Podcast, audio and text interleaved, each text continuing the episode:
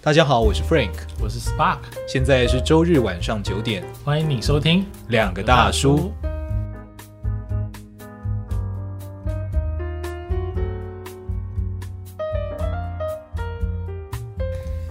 今天我们要来聊被讨厌的勇气，我我找不到我的大纲，真的吗？没关系，那你慢慢找好。为什么大家要读《被讨厌的勇气》呢？诶，有人说是因为不了解自己，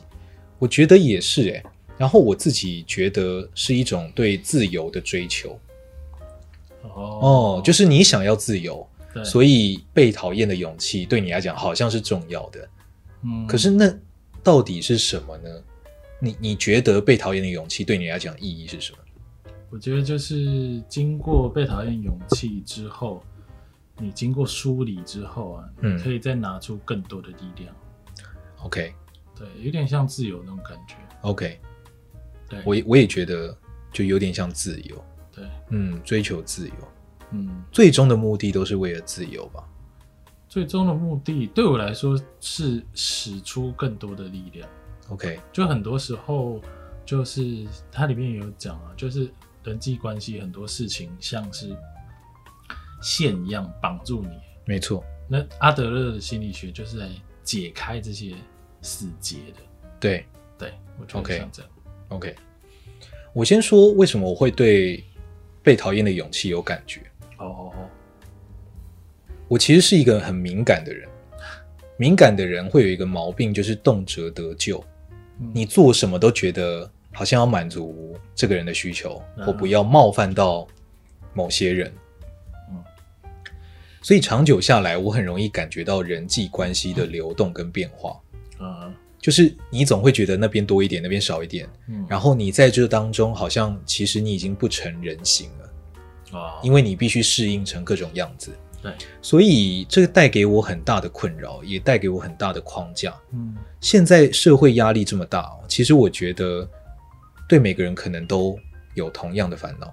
你或多或少都会觉得你要去适应某一个框架。 ，OK，对，所以这种不知道什么时候会出事，可是我需要去迎合别人、去配合别人的那种状态，我觉得是现在读《被讨厌的勇气》之所以会受到大家嗯这么多觉得应该要去学习的很重要的声音。嗯哼嗯，我觉得它象征了一个突破框架的力量吧。嗯哼，对，对，嗯，我觉得也是，就是因为时代的进步，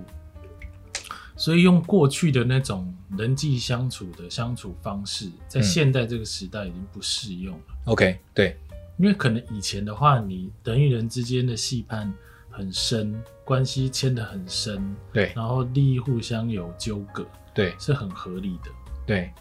但现在好像就不能这样子，对。啊对吧？所以可以回过头来说，你说的这件事，其实它是人本质的需求嘛，对不对？对就变成是说，以前它自然而然会达到这件事，对，可是现在没有了，但这个需求依然存在，所以我们才需要学习这件事情。现在应该是人自然而然就觉得想要摆脱这件事，嗯，但是又摆脱，就是完全摆脱，会觉得很奇怪。对，那你就会想，那怎么办？对，那该怎么办呢？那我觉得被讨厌勇气，就阿德勒心理学，他提供了一个非常好的方法，嗯，然后也是符合时代潮流的。对，这件事是让我比较惊讶的，因为一个一百年前的人，他提出的说法，居然是符合现在的时代潮流。没错。